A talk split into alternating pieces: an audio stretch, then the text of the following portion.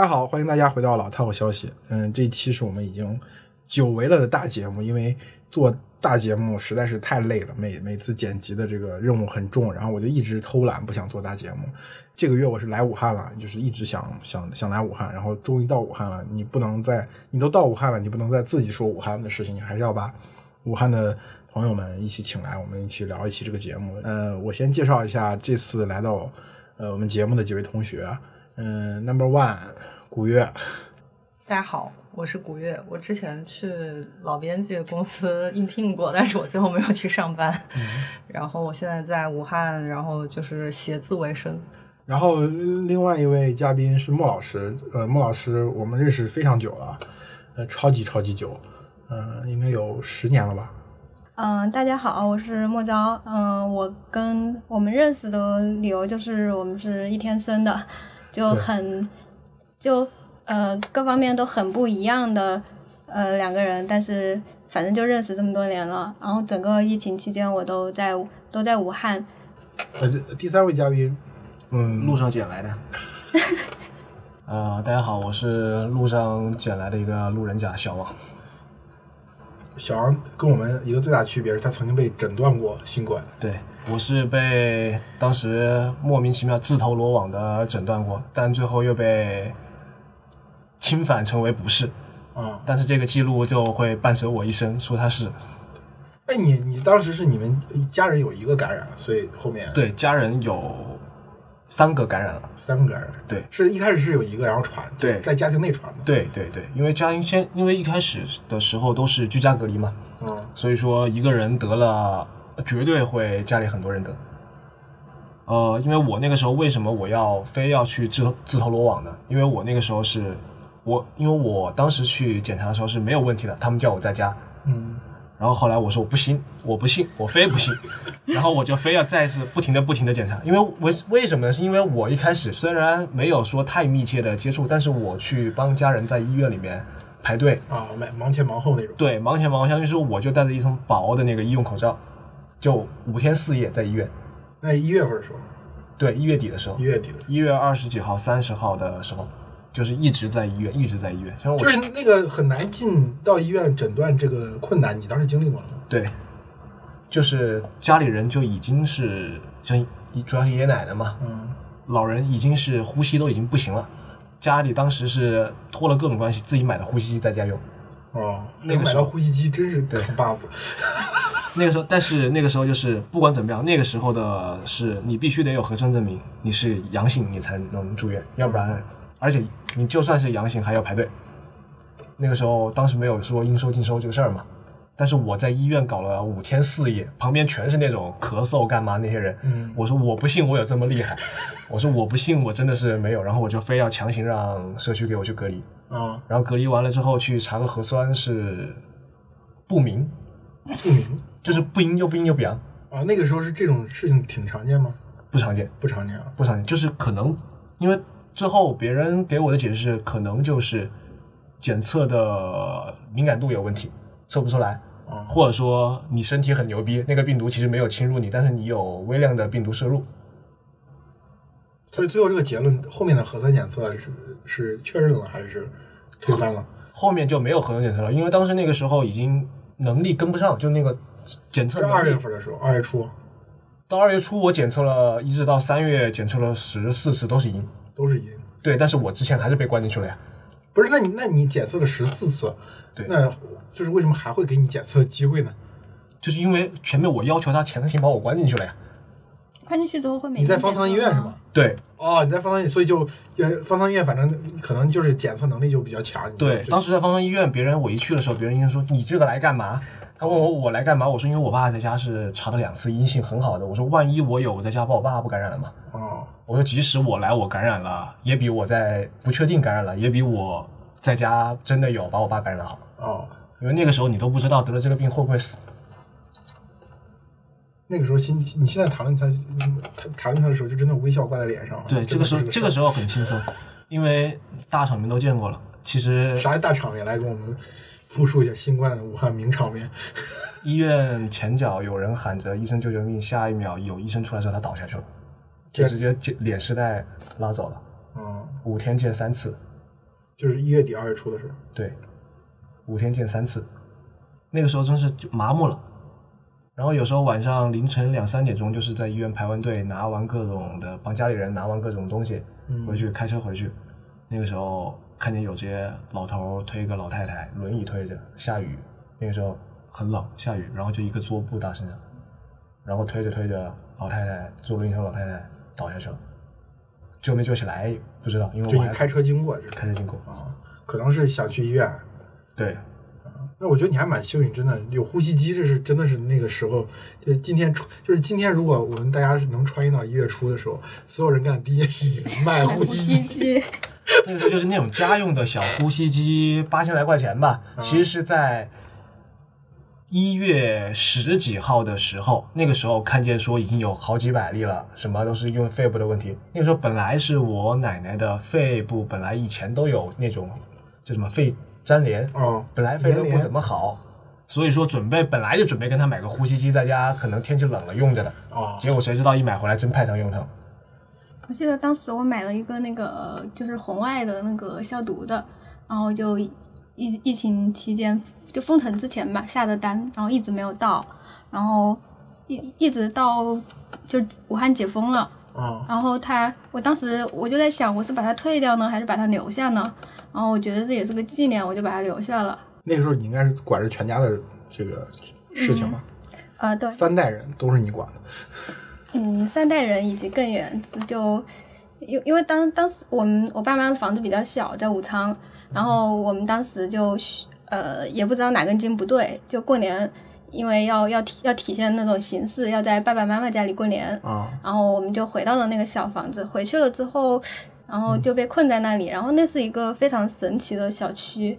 就是疫疫情期间，我们那小区大概有有四十多层楼。然后疫情期间，因为大家都很害怕出门，加上有有一些可能居民素质本身也不高。所以疫情期间，我们小区的那个楼上的垃圾的处理方式，第一种扔进那个电梯，然后把电梯门关上，让它自己到一楼。然后第二种方式，直接从那个楼顶扔下去对，直接从楼顶扔下去，然后楼顶会不停的不停的掉垃圾下去。然后我就半夜就是因为那会儿每每天都在家里嘛，就闲得很无聊，我就开始数今天到底扔了多少个瓶子下去。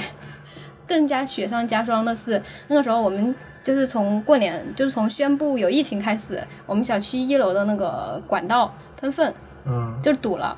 然后嗯，差差不多就是长达一个月的时间，因为大家听说那个粪水可能会传播那个病毒，然后就大家都很害怕那个下水道，怕它那个回来。那他他他在医院那段时间，你是在家里面？我在我在家里面，我记得就是，嗯，因为我们稍微知道消息的早一点点，就是，但是没没有没有想过会有那么那么糟糕，呃，然后然后就是当当我们朋友打电话告诉我们说有有很严重的时候，就那一刹那你就觉得那个空气是是李，文亮的二度朋友圈吗？你是？嗯、不是，他们他们有有人在就是就在工作嘛，就在医院或者在哪里，就是到了最后这个觉得非常严重，因为因为医院里面已经有同事已经倒下了这种嗯这种时候，然后就就觉得，因为这个其实说出来是违反纪律的嘛，嗯，所以当时就跟我们说，说完了就是你那一刹那间你就感觉空气就变了。就是就是好像前一秒钟你还在外面玩儿，然后下一秒钟你觉得天啊，你要走出去，你可能你沾的任何一就是你的手、你的脚、你的任何一个地方，可能哦可能都沾了很多病毒。然后我们就这种高度防护，然后回去就回了那个武昌，回了武昌之后，就有有一天，就那个时候已经隐隐约约有有各种迹象了嘛。然后有一天半夜可能是两点钟醒来，然后我老公突然喊了我一声，然后跟我说，呃封城了，啊，那就是二十号、二十二二十，三号、二十三号。然后，然后但是封城消息我记得是是前一天的。二十二号的凌晨就就就是凌晨，就是就是在我可能在十九号的时候还去，就是那个时候还抢到了口罩，还还买到了那个奥司他韦啊，还有那个什么，就医医生建议我买的各种药我都买到了。然后我跟我一个朋友跟他说，他也赶紧去买了。他们当时还在争讨论说要不要去三亚。就他们在三亚有有房子，他们的小孩儿当时就以就以就一一个多月是早产儿，本来是应该产在那个封城的那个时候的，然后实际上早产了一个月，然后在医院抢救，然后又住住那个 ICU，也才回来不久。他们当时就在争论，觉得说好像去三亚是不是有点小题大做，因为只能开车去了，就很折腾小孩嘛。然后我那个那个朋友他们，我我就发给他，然后那个朋友凌晨四点钟醒来看到消息，他们就直接直接就开着车走了。就是此前他们那个状态就很像那个《哈利波特》第七部里面那样，就是已经觉得危险随时可能降临，然后就把那个行李什么都已经打包好了，然后就在那个食使图可能到达的那一刹那间，他们就走了。然后说一一路狂奔，就是连夜开车，然后嗯、呃就是成功的到达了三亚。然后他们弟弟比他们晚，可能他们弟弟起床起的比他们晚，然后就没。然后就呃，反正后来比他们晚了一天多才到，中途很很坎坷。但是后来我们自己就感觉就有有有一种创伤感，就是就是后来可能连连续一个星期吧，就是你每天你半夜一一般你半夜醒来，你迷迷糊糊你会接着睡。但是那个时候我跟我老公，我们就是半夜醒来，我们就掏出来手机就看新闻哎，对，要先看一会儿新闻，然后看一下有没有这种令人刺激的新闻，然后再睡觉。然后后来我一问，我发现很多人在那个时候都是这样，就是养成了半夜看看手机的习惯，因为啊，而且就挺给力的，就是那个时候的确每天半夜醒来，就的确有各种各样莫名其妙的、不可思议的新闻。嗯，我我我我觉得我那时候也是这样，就是二月份的时候，就是晚上一定要再看看看看，尤其是那个超话，那个求助超话下面，就如果有一个你觉得特别需要帮助的，你们要等到他出现，然后再转发一下他，这样你才能稍稍弥补一下你内心的那个愧疚感。就是你也你也知道这次疫情不是因为你造成的，对吧？你你也做不了什么，但是就是我觉得可能还是回到那个身份，就是因为拿着一张武汉身份证。我觉得我挺幸运，因为我是十五号到了武汉，一月十呃十四号到了武汉，十五号走的嘛。然后当时我虽然不相信所谓的没有人传人，但是我也觉得经过了 SARS，这最起码就是标准的 SOP 肯定会会有，就是也不会闹得特别大。所以我虽然就一下从嗯从这个武汉一下飞机就去买了口罩，买了口罩之后，然后这两天时间再待在武汉，然后第二天就走。但是这个过程当中，就是你能明显感觉到，就是你是一个幸存者那种感感受。所以等到这个这个疫情大爆发的时候，你就觉得特别有责任。就尤其是因为你看了太多那种比较悲惨的事情，我觉得那一个月的时时时间，就是你知道你发这种东西容易被封号，但是就就就是李文亮医生去世之后那段时，就去世前后那段时间，你是感觉他妈的封吧，就是无所谓了，就封了就封了，无所谓了。就是你那种状态可能。呃，人的一生当中也没有几次，就是平时大家虽然嘴上叫叫着，就是好像你对很呃这个这个现实当中很多事情不满，但是你知道你是能苟且的，就是你你是能忍受他，就是这种傻逼事情特别多嘛。但是就是李文亮医生去世前后那段时间，那你看了太多悲惨的事情，就觉得算了吧，就是就无所谓，就封号就封号，封号就算是号还给他了，就是这本来有这样一个号也是一个意外。就像人生当中的很多你得到的东西一样，你把它当做视为意外之后，你就不会再害怕失去它。就这种状态持续不了多久，就大概就那一个月时间吧。我等到这个疫情控制下来之后，好像自己身上那那种那种那种所谓高尚的情情操就一下消失了。嗯，我感觉李文亮，嗯，就是他抢救的那天晚上，那那天晚上的那个整个网络上的情绪非常不对劲。对我感觉就是在那个前后的时候，就是那个民怨的 这个词是有点过分，就是那种气息，就是愤怒对对对，感觉就是在那个点然后爆掉了。其实我是一个经常熬夜就睡得很晚的人，但是我不知道为什么，就是封城前的那个晚上，我睡得特别早，嗯、就是我可能十点钟样子我就睡了，然后我就是都我，但是然后是因为睡得早，所以我醒得也很早，然后五点钟醒的时候看手机，就是有有就是有人给我发短信和微信，就说你赶紧出去买吃的什么什么什么的，然后我在看群，封城了，然后。我群里面已经是好几百条消息了，就就我当时的第一反应也是开着车子和我男朋友就开车子就去麦德龙，到的时候大概是六点钟，那个时候麦德龙停车场已经进不去了，停了半天车子，然后我们就进去抢购，抢购了两大购物车的东西。理智上觉得说国家肯定不会把我们饿死，但是那个时候的本能就是我要。嗯，囤一些东西，然后那些东西可能一直到现在还没有吃完，而且就是整个疫情期间，就是呃，我觉得武汉人应该就是会使用盒马或者是的，都会在晚上十点钟的时候。我们小区没有盒马，就是有盒马了，就都会在晚上十点钟准时抢盒马，就是而而且那个时候就是会有一点点，呃，我我还好，但是我男朋友他是一个，呃，可能他本身购物欲很强，然后他就是。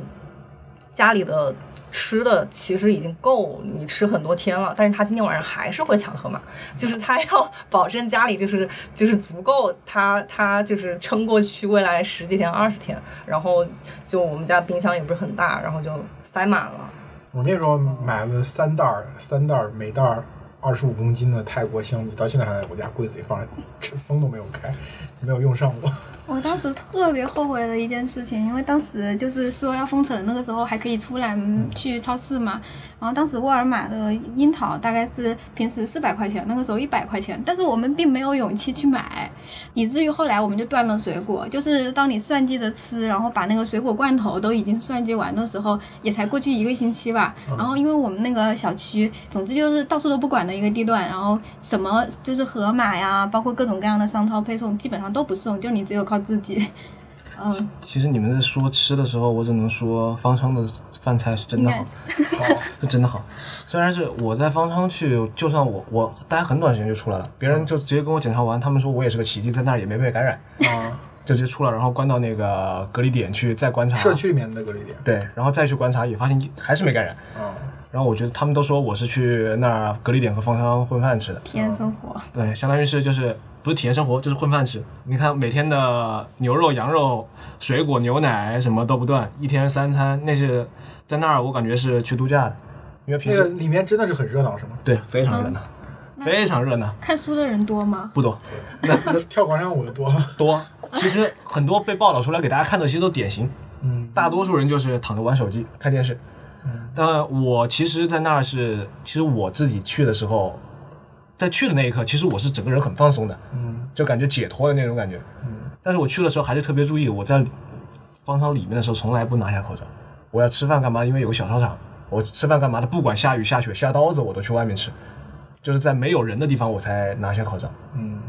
可能那也是，就算我前面没感染，在所以我觉得这可能是你家里面那个疫情给你带来一种心理影响。你看我们现在出来大家都不戴口罩，就你戴的最整齐，全程都戴。可能是他的写字楼管理比较严格。其实这个戴不戴口罩，这个真的在方舱晚上十点钟睡觉，早上七点钟起床，特别健康，特别健特别健康。我的天，那真的是特别健康。然后也没有饮料喝，每天就是纯净水，啊，然后吃的也好，早上跟你配餐全是配好的，吃的真的是。这如果是放到我们平时上班，这一份盒饭得六十块钱。六十六十所以真的真的是营养餐，相当于是。嗯，对，对它是比如说随便打个比方啊，就记忆最深的，连着三四天或者一个多星期，牛肉、排骨、羊肉，然后各种当时就是大家在家绝对吃不到的东西，天天有，嗯吃吐，就那种。我我们当时以为那个六十八十是宣传的，哦，那不是是真的，我巨好吃。说题外话，就是呃，我应该是应该是我朋友的朋友，就是我有个朋友他是做餐饮的嘛，然后他就是他有一个朋友，因为也也是做餐饮的，然后就有中央厨房，然后他就疫情期间就是因为有中央厨房，所以就赚大发了，因为因为政府采购了，因为一中央中央厨房它就可以供应那种盒饭嘛，嗯然后就就之前他可能都是。来过来说，哎，最近有什么搞头啊什么的，然后现在就是非常趾高气昂的，就是就可能就挣了一千多万，就政府。和各大公司都需要，他需要去去供应这些嗯盒饭啊什么的，就是有中央厨房的那种餐饮企业，可就是可能在疫情期间，然后有政府采购之类的，他可能就还是挣了蛮多的。对，就我觉得这种故事特别多，就是疫情期间，包括北京新发地出疫情，有些人因为这个赔了几百万、上千万，有些人因为这个东西挣了几百万、上千万，就特就是这种，我觉得在疫情期间这种故事就已经就是特别多。包括说仙桃的做口罩的那个嘛，那对，那就就是这辈子就够了就。就我我们我们就是有我们有写一篇关于仙桃口罩稿子，就有有同事就专门去仙桃，包括我自己老家是仙桃的，然后他们就是很很很很夸张，就是就就是呃，那应该是三四月份的时候，就是街上的人就是谈论就都是。哎，去厂里是不是去做口罩？然后那个那个点焊机就在大街上面卖，然后那个我家里就是之前还买过一包就是仙桃出产的口罩，然后那个那个保质期就是非常好笑。后来我发现大家所有买的仙桃口罩，他们的保质期写的都是，呃，疫情结束后两个月。我觉得那个疫情结束后两个月就挺挺好的一个比喻，就是就感觉很适合，就是把疫情期间什么野猪在路上跑啊，然后把这一系列荒诞的事情，然后如果当你把它拍进一个电影的时候，我我觉得这个保质期就就放在里面挺配的。把这个拍这个保质期当做电影的最后一个镜头。嗯，就是真的是疫情期间。那个时候刷豆瓣啊什么的，就各种，就到最后，就是你那时候你必须要做情感隔离，就是你你你得跳出来去看这些故事，要不然你自己就陷进去了。然后然后也因为就是就是你就是家里有病人没有病人，你你真的没有办法感同身受。那你感觉你还挺超脱的？我觉得有有有一种感觉是存在，就是，嗯，如果你身边一度朋友圈里面、一度关系里面、亲密关系里面没有一个得病的人，你看他的时候，哪怕你有的时候非常的热血、正正正正气凛然的觉得这个事情应该应该去思考他，应该去反思它，但是这种感觉都是很脆弱、很很微弱的。但一旦你身边有一个人得上了，就你之前虽然你哪怕听到再多那些悲惨的事情，你就会觉得与这是我无关。对，也不叫与我无关，就是是世界上发生的事情，好像这种事情就很难避免。但是，一旦它入侵到了你的呃生活的圈子，你身边的一个人，你认识的一个人，你很熟悉的一个人的时候，哎，一下就那个冲击就来了。我觉得就也许还有一种模式，因为我我之前我儿子进 ICU 那个时候，医生就是就是那个时候可能就是说可能会死嘛，或者说养不大嘛。然后在那个时候，你的第一反应可能就是，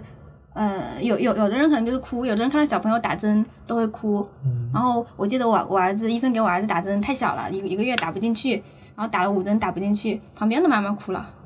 其实其实就是可能有有有的这种创伤是当时及时性的，你哭了，你情绪崩溃了；也有的创伤是就是比较比较延后的，可能它到后面它就会影响你的这个整个就是看待就看看待这种你跟他的关系，看待你你跟他的未来的这样一种一种角度吧。嗯不是说很多人说那个小的时候孩子经过危险的容易父母溺爱他嘛，就是嗯可能是一种心理阴影。我小时候也是，就是你说扎针，我想想，我小的时候是是也是扎针，全身扎不进去，就在好像在脑袋上。有一根血管扎进去了，然后从此以后每年春节我要去那个护士长家里拜年，一直拜到我上大学。就是我爸每年说你一定要去人家家拜年，就是如果不是人家那一针扎进去，你现在就没有了。对，我觉得这个这个生就是尤其是家庭内的那个生命，嗯，会会给大家一个很大的震撼。所以我觉得李文亮那个去世那个时候，为啥大家为什么给大家震撼，就是因为之前关于他的报道太多了，大家在情感上已经把他纳入到一个好像他是一个就是你身边可以感知到的人。然后他那天去世了，就他就跟所有人都不一样，他就跟就是好像每个人的家庭当中都都有一个人去世一样，就是那一下子那个情感的冲击就就就就来了。这个应该你最有发言权。其实，你如果是走完，相当于你们在家隔离的那个都不算，走完全程的人，相当于我是每一个东西都体验过的人。虽然是核酸检测对，虽然是个无视的人，但是每一道关卡都体验过的人。其实说一句可能会被毙掉的话，嗯那个芳芳写的那个东西是没有任何错误的，嗯全是真的。只不过他有些东西被所谓的辟谣，啊但是那个辟谣他没有在底下加入这个东西已辟谣。其实它因为它是以日记的形式来体现的，每一天每一天。就是他描述的那个信息，描述的那个那个感觉，其实，在那个时空下，大家是能感知到的。对只是说回头我们又过了一段时间再回去看，其实我们可以辟谣其中一部分，然后对然后觉得那个情感是不是太过于就对是批就是就是批评政府这一端了。对，但其实他真的有很多的话是没有当时你想说的当不是当时我想，当时所有人在医院在那的人都想说的，哦，就只要在医院，当时经历过那段时间，就一月底，就是最黑暗的那段时间，嗯所有人觉得他那个话可能说的还不够，就这种感觉。啊，是我我我自己当时写微博，我说大家对对待芳芳的态度，我觉得要分成两种人，一种是武汉人，一种是武汉之外的人。对就是如果你是武汉人的话，我觉得就是芳芳说那个东西，其实对大家来说，它很有一个很重要的情感上的连接，那个时候大家的感受是一致的。但是可能对于武汉之外的人，你没有经历那么悲惨，你可能会更理智一些。你看待这些这些呃这些病例，你看到这些确诊，看到这些死亡数据，你可能就理智一些啊。有些东西可能是在所难免，尤其到后期啊，美国处理的更差，啊一阵冲出来，你就觉得哎呀，芳芳你真的是给外国这个外外国势力递刀子。但是我觉得，如果是它是一个嗯武汉之外人，他这么说，我能能理解他，就是你可能对国家的感情确实比我深，然后比较不能容忍这些负面事，但是我是可以理解。但是如果是一个武汉人这么讲的话，我就觉得这个人可能就三观可能有点问题。如果是这种人的话，就就如果你身边有这样的一个武汉人，嗯，对芳芳就是批评芳芳也无所谓，就是那种对芳芳那种恨之入骨的那种感觉。如果是个武汉人呢，我就觉得这个人我要敬而远之，他可能会，他可能就是呃，可能下次跟一个跟你直接有关系的事情中，他也会产生有这种，哎，就是很难很难描述的行为。不是我最近看到网上很多言论呢，我会感觉就一直以来啊，从今年年初一直到现在，就一月份到现在为止，看到很多言论就会感觉到，你说任何话都感觉你是看到你说什么东西，不只要看你说这个东西，还要想你到底为什么要说这句话。就杀人还要诛心嘛，就是问我抛开你的心，看看你到底是有什么意思呢？你说这句话是要递刀子吗？还是要攻击政府呢？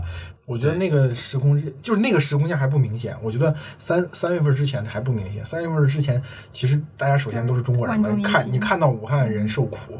你你那个感同身受能力还是很强。等到三月份一过，四月份在全球开始扩散，然后我们这边的疫情又控制住了，然后你就会就是很多人就出于本能的觉得你们是是不是小题大做了，对吧？你们是不是无法用一种嗯纯粹的个人感受的方式去写？当你写微微博的时候，你写微博的时候，大家都把微博视作是一种。就是有一种意识形态或者政治上的东西，它不只是你，比如说我说我说，就是之前我们有一个作者一姐，她写了一个微博嘛，说嗯我说今天北京很热，然后就后面要加括号，不是说不是说热热有热的好，冷有冷的好，我不是说北只有北京热，没有说华盛顿热，哪儿都热。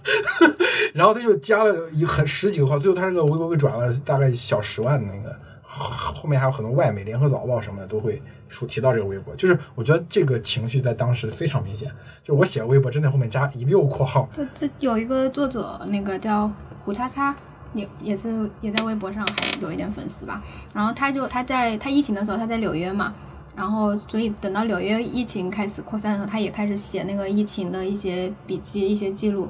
嗯，然后他就说到，他也是我忘了是不是说到那个敲锣女那个事情，他就说以在在此之前，其实其实嗯，他看到这个东西，他的第一感受可能是偏人性化的，嗯嗯，但是在这个事情之后，就是他发现，就是这种疫情的恶，也让就是似乎也影响到了他，他心里面也也也有那个老虎了。就是他在看到所有的事情，他的这种同情心，他的这种同理心都被都被弱化了。他首先他怀疑，就说这个东西是。就即即使他是一个这么理智，然后然后这么独立的人，他依然他依然会被很细微的影响到。嗯，我觉得社交网络有时候确实让人更远了，就是你看的细节太多之后，反而你对人之间的那个同理和那个关心就少了。你就你比如说有的这种三观确实相差很多人就就觉得这个人就是你被你其实是被三观那个东西所你定义的那个东西所描述的那个人，你把它定义为自己的这个很难忍受的一群人，就是你觉得没必要对他们有什么同情心，我们不是一样的人。对，就像现在我看那个，比如说我看到朋友圈里面，包括认识的人发那个水滴筹，我的我的第一个就是我做的第一件事情是先先用我还行的医学知识，先来判，先来看他的诊断结果，判断他的真实性，就跟就像我做呃在做 在做一个审计业务一样，在做尽职调查一样，我要首先确认它是真是假，而且实际上很就是很很悲哀的发现。就是有有相当多的确就是假的，嗯，你说的这个，我想起来一个事儿。疫情期间，我在微博上至少在线帮助别人判断这到底是不是新冠，最少有一百个。啊，就每个人都会过来，因为我之前发过帖子嘛，很多人就过来问，哎，你帮我看一下，哎，你好，帮我看一下我这是不是新冠？然后我说你这可能不是，因为当时有一些人在东北，然后他说我每天两包烟，然后今天又喝了顿酒，我感觉第二天起来我喉咙疼，他说我这是不是新冠？然后我说你可能要多喝哎，点。你当时在微博上也发了帖求助发帖的，哦因为那个时候，当时我还记得有一个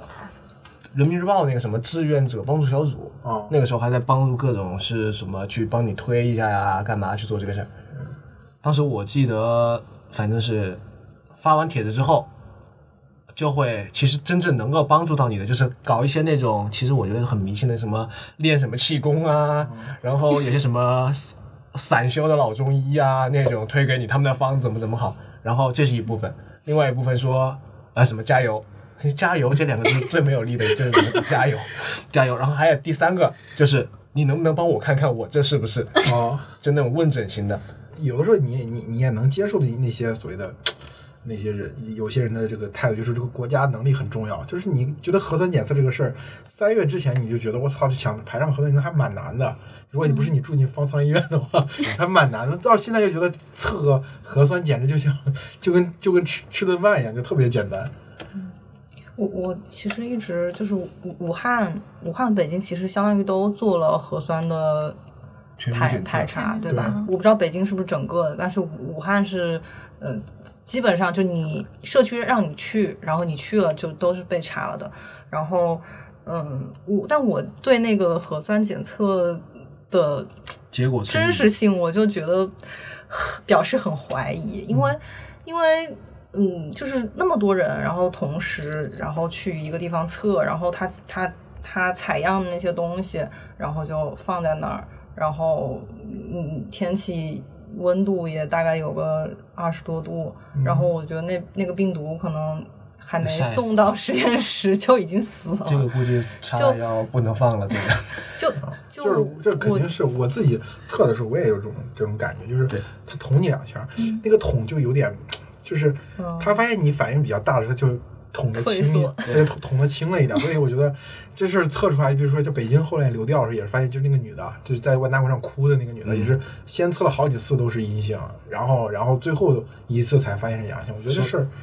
所以说这个东西要去方舱测，最主要，他不会管你痛不痛，哦他直接戳到你不行那种。哦，是是，对你像刚才说那种，还有一个就是全民检测那个，看着很多人一堆人挤在那儿，然后别人一人就一天。其实那个核酸，其实我相当于对这个东西的了解的知识可以算是比较高的了。嗯，那个要在温度是要在十二度以下保存，而且是二十四小时之内必须得减，嗯，没减的话活性就会降低，就相当于有些时候病毒就死掉了，而且不能再它它是这样，我我以我的常识判断，它刚开始检测，我跟你说怎么检，它不会一个一个检，嗯他把切一半切切出来就是保存两份备份，一份儿全部混在一起，几千个、几百个一起测，这一组里面全都没有，就是混到一起都没有新冠病毒，那就这你们这五百个都不用了。如果他五百个测出来里面有新冠病毒，然后他把这五百个人的每个人再测，他应该是这种工作方式。其实嗯一百个一百个一百个对武汉是这样的，一百个一组，据说是。对，嗯，我认识的一个医生告诉我，是一天他测了三百二十四个，那就是一个一个测的，对，就是取取那个取那个烟试纸取了三百二十四个。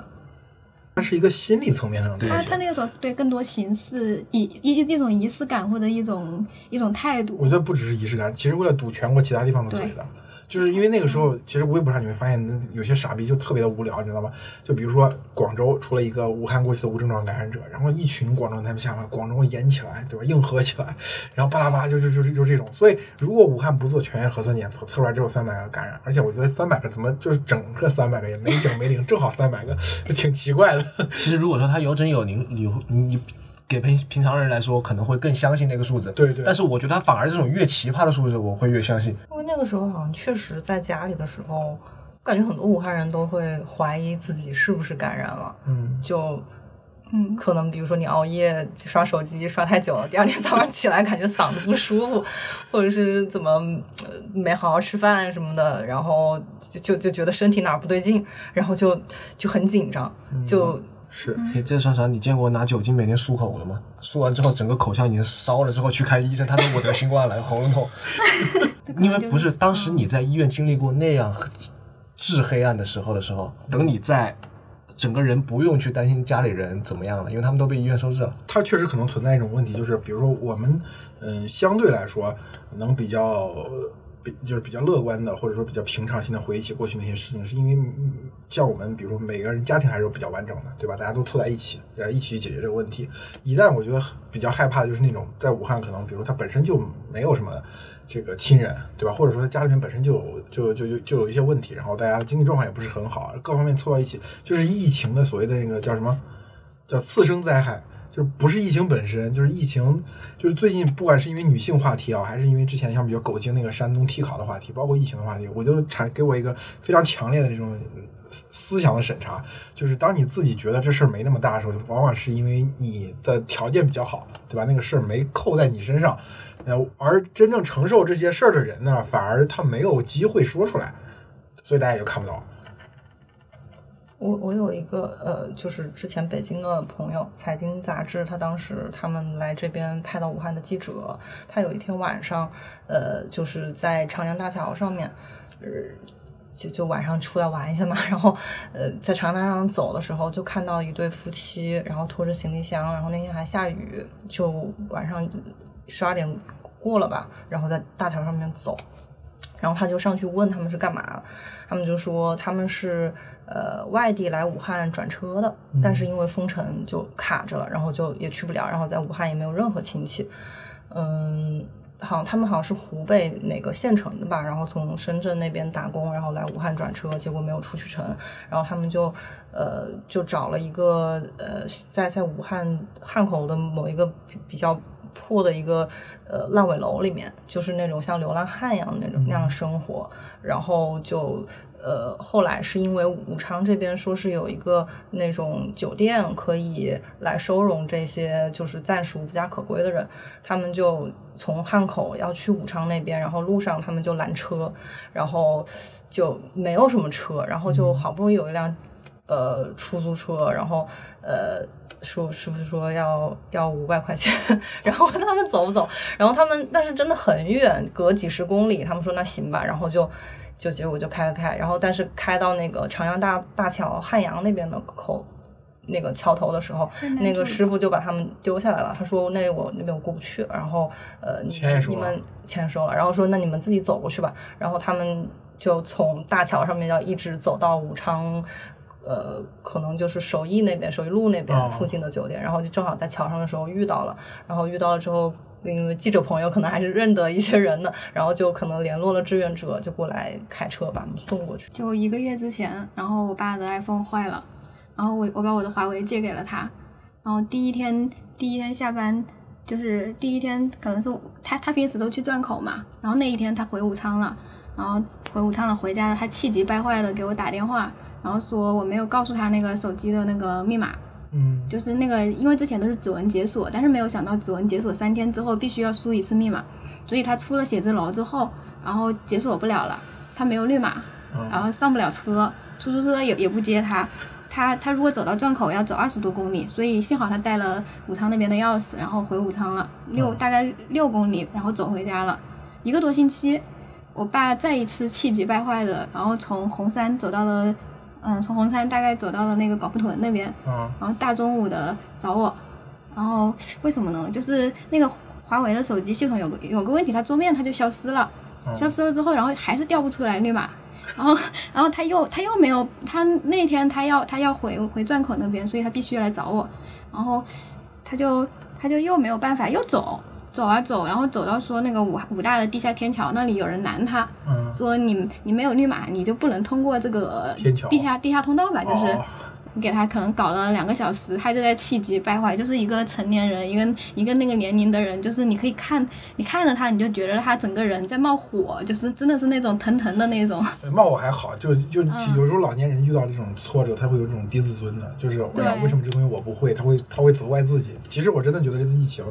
就是确实是科技，就比如说绿码这种东西，它能给防控带来一些正面效应，但是。有的时候确实有些人可能真的，就比如说我们拿用着华为的旗舰机或者 iPhone，你不会觉得这个事儿有什么影响。但是有的人他那个呃手机套餐也不行，然后手机也卡，就是有的时候真到那个点，他就是调不出来，然后他也不知道，他也不太懂手机，他可能我们会手机的知道，你哪怕强制清空一下，对吧？强制关机再开机，他可能就憋到那里就不行。我我碰到一个非常好还挺常见的情况，因为我帮我老家的几个亲戚搞了他们的那个绿码。然后，然后首先手机不是手那个手机号不是自己实名的，支付宝不是自己实名的，银行卡不是自己实名的，都被老婆管着在。他要出门打工，他要出门出差，然后然后结果就我那个亲戚是因为他们开自己开车开到武汉来的，然后到了武汉这边环节才需要进我们小区才需要用绿码，因为他都第一次搞清楚说原来这个东西实名的意思就是要用自己的名字来实名。那你们聊啥呢？嗯，刚聊一个月花多少钱？这这可以聊下疫情期间的花花销。除了回家之后买点菜是稍微有点贵啊，像他们商，但是社区对我的还挺好。嗯，因为送菜，人嘴比较甜，就比较就是阿姨啊、姐姐啊，你可能那个居委会的那个管理的人员啊，可能有六十多岁吧，嗯。一口一个姐姐叫的别人多开心。然后有时候比如说卖完剩下的，比如说今天是大家给大家团购鱼，嗯。卖完剩下的，比如说还有个十来条，就十块钱直接给我了，哦。就那种。我每个月信用卡，我每个月信用卡两百块钱。哦，你那个极比较极端，我我是从一一般是一万出头吧，就一万二到一万五的样子，然后就疫情期间就唰的一下掉到三千多四千，我差不多是一万出头一点，然后掉到也就是一千一两千，然后这些基本上就是买吃的抢盒马，就是因为你你平常需要。呃，看个电影啊，逛个街呀、然后买点东西，就是其他的所有这种娱乐，出去旅个游啊，或者什么这种花费全部没有了，你只需要维持生存就可以了。然后呃我真的觉得我我的疫情期间我明白一个道理，为什么有些人会怀念毛泽东时代，就是为什么会怀念那种军事共产主义的集体生活？哎，真的确实让你不焦虑了，知道吗？反正就这么样，就是大家都这么样，这种日子不妨再多个一年。嗯，我觉得这那这样不行。去年到这个时候已经拿了差不多有十来万了，现在四万，不行。我我等到那个疫情一结束，然后可以正常的，就是呃，就是那种有运输都通了的时候，然后我就报复性的买了一万块钱的书。一万块钱的书，嗯，疫情之后的报复性消费，我看见别人报复性消费很多哈，就那种各种买买买，但是我觉得报复性消费没有在我身上发生。你你你觉得有武汉有报复性消费？嗯，我觉得没有。最近商场我觉得就是这两周去就很热闹了，对，像之前根本就没有是打折也。打得很惨了。呃，但是我知道的是，呃，今年五一的时候，嗯、当时就有去一些商圈的那种门店去了解情况嘛，就是他们今年五一就是。都是都说给我说的都是前所未有的折扣，但是他们的销售额可能就不到往年同期的一比较惨的，可能不到一半啊。疫情我所知道的，嗯，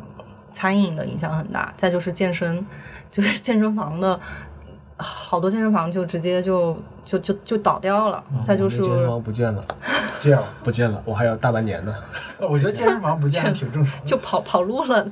然后我我的那个健身房就是它还在，但是但是和我的那个经常的对接的发微信让我去锻炼的那个人，他他有一天给我发了个三四百字长的，就感人肺腑的，就是我要离开这个行业了，就是这个行业。好就是我我在想健身不值得。对，就应应该就是因为他们可能就发不出发发不出来工资嘛，我觉得。嗯比比如说呃太子。太子是武汉很大的一个餐饮企业，是不是已经倒闭对，它已经倒闭了。但是有一部分原因是因为它之前就是想搞房地产，对然后它的资金链其实断掉了嘛，然后它可能比如说我我还可以慢慢的想办法来回点血，然后它也有向政府求援啊等等这些，但是它疫情之后可能好像就上个月还上上个月，然后就直接倒掉了，然后很多小店就关门的很多，就武汉人熟悉的一些吃东西地方，你像我上班是在汉街的那个写字楼，嗯崇汉街那儿。然后我们刚四月八号复工的时候，那一条基本上三分之一全部门上贴着转租、哦招租电话。以前很多做吃饭的，比如说有什么生意不太好的日料，生意不太好的火锅，生意不太好的奶茶店，就全关了。。老老五烧烤是我大学时候经常吃嘛，所以后来虽然它不太行了，但是每次回武汉肯定还要去吃。然后这次去就是那个老店，就是我大学时候吃的第一家店，就在 Vox 酒吧旁边那家店就关了。它原来在 Vox 酒吧旁边两个店嘛，就是就是就是两个店，一个一个老店一个新店。去 Vox，我去 Vox 就我一个人，嗯，要一瓶福佳白啤，然后坐在那儿，就是你也没有演出，什么都没有，然后你就坐在那儿缅怀一下，然后就走了。你其实那是没去汉口，你去西北湖看看，去花园道看看，人满。哦，花园道真的很可怕，就是疫情后，就是五月份的时候，时候对那个时候因为就武汉有一些那种夜店，像那种蹦迪的地方，它开的比较晚，最近也开了，但是有一段时间那些地方是没有开的，然后就有一部分酒吧，他们就就花园道那边有很多酒吧嘛，然后那个地方就。变得特别疯狂，就是它外面的车库都摆满了，就是喝酒的桌子椅子。然后你去那个晚上七点钟去，然后可能他会告诉你说，可能要排四个小时，然后建议你还是算了吧。突然我说这个，我想起来一个事儿，就是就是比如说那个成都，大家都知道少不入呃少不入蜀，你说成都那个消费氛围很重，大家都特别喜乐于消费，尤其是餐饮娱乐的嘛。就很多人说这个原因呢是零八年汶川地震，说地震之后呢，四川人呢就不乐意买房，就是做一种长期的投资，而反而更愿意消费，这是个段子嘛。这当然是个段子，我我觉得可能就是疫情结束之后，大家的那个心理状态是会有一些变化，但会反映在那个消消费的选择上。可能确实，我觉得那种疏解情绪的那种、那种、那种场场合，可能大家更愿意去了。但我觉得西北湖这个状况应该是不是我？其实我真的没有太感觉到说大家有要去宣泄情绪，或者是想要报复性消费，或者是我今这么惨了，然后我现在要出来爽一下，或者这种。我觉得，我觉得其实我可能。一部分原因就是因为武汉人其实还蛮喜欢，就是吃宵夜，就是晚上出来玩。晚上要坐在路边上的那种感觉，我其实想不能在店里面坐，要坐在路边上的那种感觉。我我我就想的多一点，就是因为我嗯疫情之后那段时间看文史看的更多嘛，就是看尤其是看比较晚近一点的，然后然后就是就里面就有有很多作品里面其实它。就比如说像那个战毒文化的那种畅销经管啊，或者怎么样，就是一个人，呃，现在这些当红的这些，呃，搞就是企业家是等等，他们去提到他们人生中一段经历的时候，他就会说，呃。有一天九幺幺的时候，然后怎么样怎么样，然后对他们的精神就是造成一个转折点。然后李连杰说那个马尔代夫那个海啸也是这种感觉，对吧？嗯，然后再还有再比如说，就是你再去看那个更早一点那些作家呀什么的，他的他们的那个记忆点，比如说可能就是那个西班牙大流感，或者说是一战，或者说是二战，就是好像是一种精神底色一样。我我觉得这一次就这个疫情的话，因为它并不是这种，它它就是甚至是一个比战争。更为广泛的一个事件，然后也就是我我就经常在脑补，觉得可能再过二十年，再过三十年，那个文学史或者思想史上面，或者更他们可能在谈论某一个科学家、某一个思想家的时候，然后就会提到说那一年，然后因为他经历了这个呃新冠。对我之前还是也说我，也也想过说，如果说要写共和版共和国版本的万历十五年，二零二零年绝对是最好的选择，就是很多事情发生了巨大的转折嘛。嗯，对，当然我就觉得我们其实就不妨把这个聚焦就讨论一下，就是。疫情之后，觉得武汉人的精神是不是有一些什么变化，或者什么就是变化的部分，你能感受到的还有什么？我个人的感觉，我更女权了。更女权了？对，就是你打个，就是我觉得一个正常的家庭秩序，可能比如说有有些家庭可能可能男方去上班，女方在家里待着，就是起码我我爸妈就这样的结构，就这个时候好像男方他上班，他带工资回来，他养家，他就牛逼。但是实际上在疫情期间，你拿工资有用吗？我当时就是，我我我那个时候情况是，呃，我跟我妈妈其实住在一起，然后但是我妈妈在封城之前呢，她走了，她去了回老家了，然后就家里就只剩我一个人，然后我男朋友就搬来跟我一起住，然后我。就是之前在北京就不说，就自己自己做饭，然后做家务什么这种事情。然后其实回来武汉三年，就一直是一个呃，就就家里就是事情都做好了，然后我躺着吃饭，然后衣服洗就丢了，然后妈妈给我洗的那种。然后疫情期间就是封城了，在家里的时候，你就会觉得，我靠，家务事真的是好花时间啊！就是你你做饭，然后拖地，然后什么洗衣服、晒衣服、叠衣服什么的这些事情，然后感觉好像一下大半天时间都没了。福山转发那个就是方舱医院的有个人看他写那个历史终结术语最后的人嘛，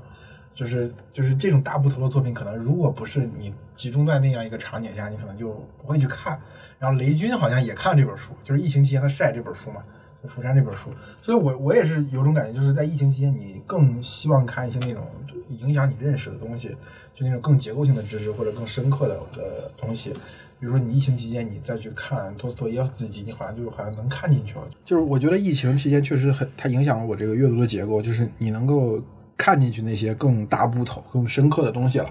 然后其实你说到看书，我在疫情里面看的就是把以前看过的一本书又看了一遍，就那钢铁细菌枪呃钢铁枪炮细菌啊，然后相当于是。你越看完那个书之后，你再反过头来再看现在发生在网上这些讨论呐，那些人的一起的那些言论呐什么的之后，你就会觉得跟你以前看的时候是另外一种感觉。对对，你就会觉得那个写的愈发的真实。嗯，就是聚在一起的人永远都是傻逼，愈发的觉得说的对。因为平时看这个书的时候，你没有一个任何的参照物，往往是在这种时候，你看有一个东西的时候，你会马上会联想到现在有什么东西可以作为参考。记得那个时候有关注了一个，我关注了一个公众号，就是因为就是呃法国文学 bot 吧，然后就因为它里面讲到说他们每天不都有投稿嘛，然后说他们成功的连载了一本鼠疫，确实很多也是疫情期间看鼠疫。那鼠疫那个时候不是很多书店都把它放到那个推荐位上，但那个时候书店也开不了门吧？就是疫情结束之后嘛，就是其他地方非武汉地方，那四月份、四月底就恢复了。嗯，什么微信阅读什么那种啊，对手机上的那种都会把它。人家庙的东西可能如果不是疫情，真的没人看。呃，以前以前试图看过，但是觉得心想老鼠实在是就是不太让人赏心悦目，就没看下去。觉得这跟自己有什么关系啊？而且觉得写的挺抽象的。但是后来发现，其实它这个所有的抽象的东西，其实都是具象的东西。我好惭愧啊！我感觉我疫情期间什么书也没有看，我就在家里钻研怎么做菜，然后杀鸡 什么之类这种事情。其实，其实我当时的阅读量是比我，就我疫情期间阅读量比我平时要小很多。对，因为要修复情绪，然后而且因为家里有个小朋友。我把《火影忍者》看完了啊，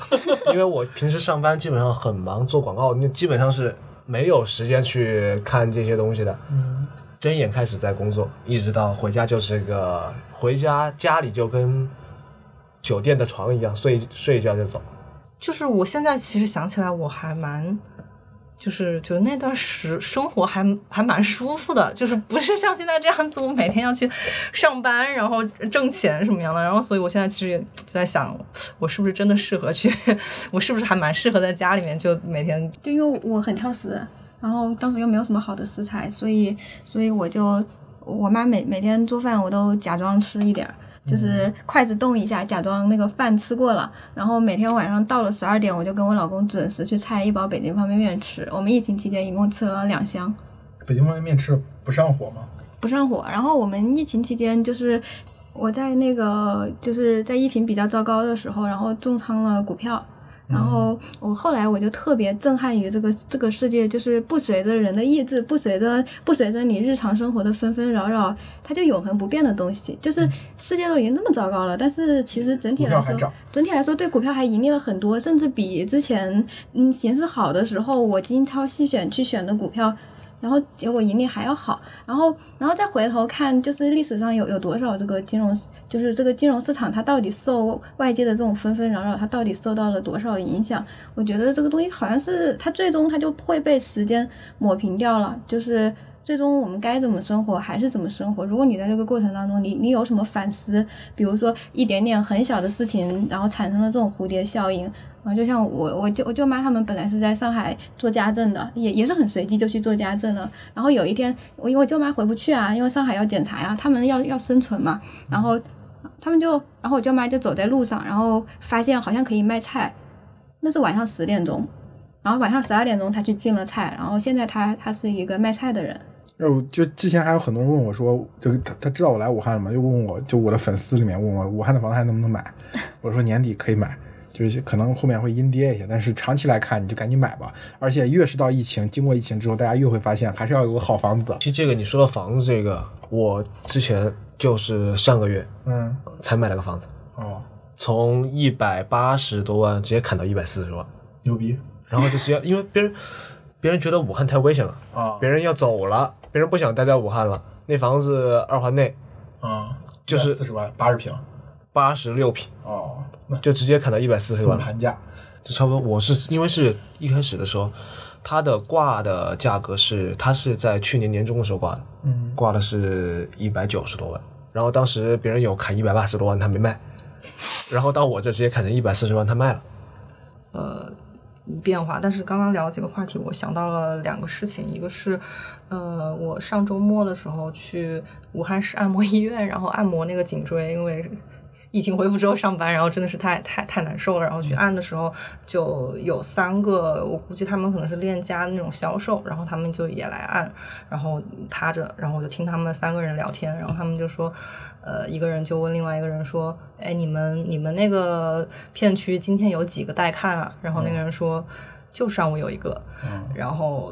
就是很不景气嘛。对，而而且而且这些真正受到疫情冲击，因为短时间内，比如说因为半年没有工作，然后然后导致生计艰难的这些人，其实没有这个疫情，他抗风险能力也非常的弱。他他随便什么原因，就比如说他可能像这种体力劳动者，他身上有一堆的毛病，他可能会有手术要做等等，任何的事情都会让他陷入这样的呃这种艰难。所以我觉得对我我还看到有一个人说说那个就是疫情期间一个口罩厂的。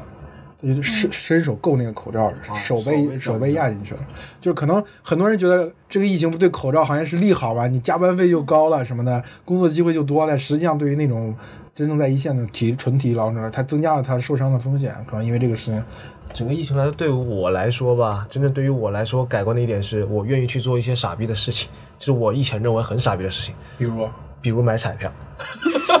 真的，疫情之后，我每个星期双色球，星期二、星期四、星期天的前一天，我都会去十块钱随机。就是我以前是从来不去早上，就是从来不去喜欢跟别人挤着去，比如说去干个什么的。我看见有人在排队，我是绝对不会去的。啊，但是我现在，比如说看见有人挤着排队买奶茶，我就有时候会去挤着一起去体验一下那个挤的那种感觉。就是有时候你很多以前会觉得这个形式很傻逼的一种形式，现在会愿意去尝试，感觉去感受它为什么会那么多人喜欢就是你。的社会属性增强了。对，就是行。好吧，行，那我们这期就到这里，谢谢大家，谢谢各位嘉宾的到来。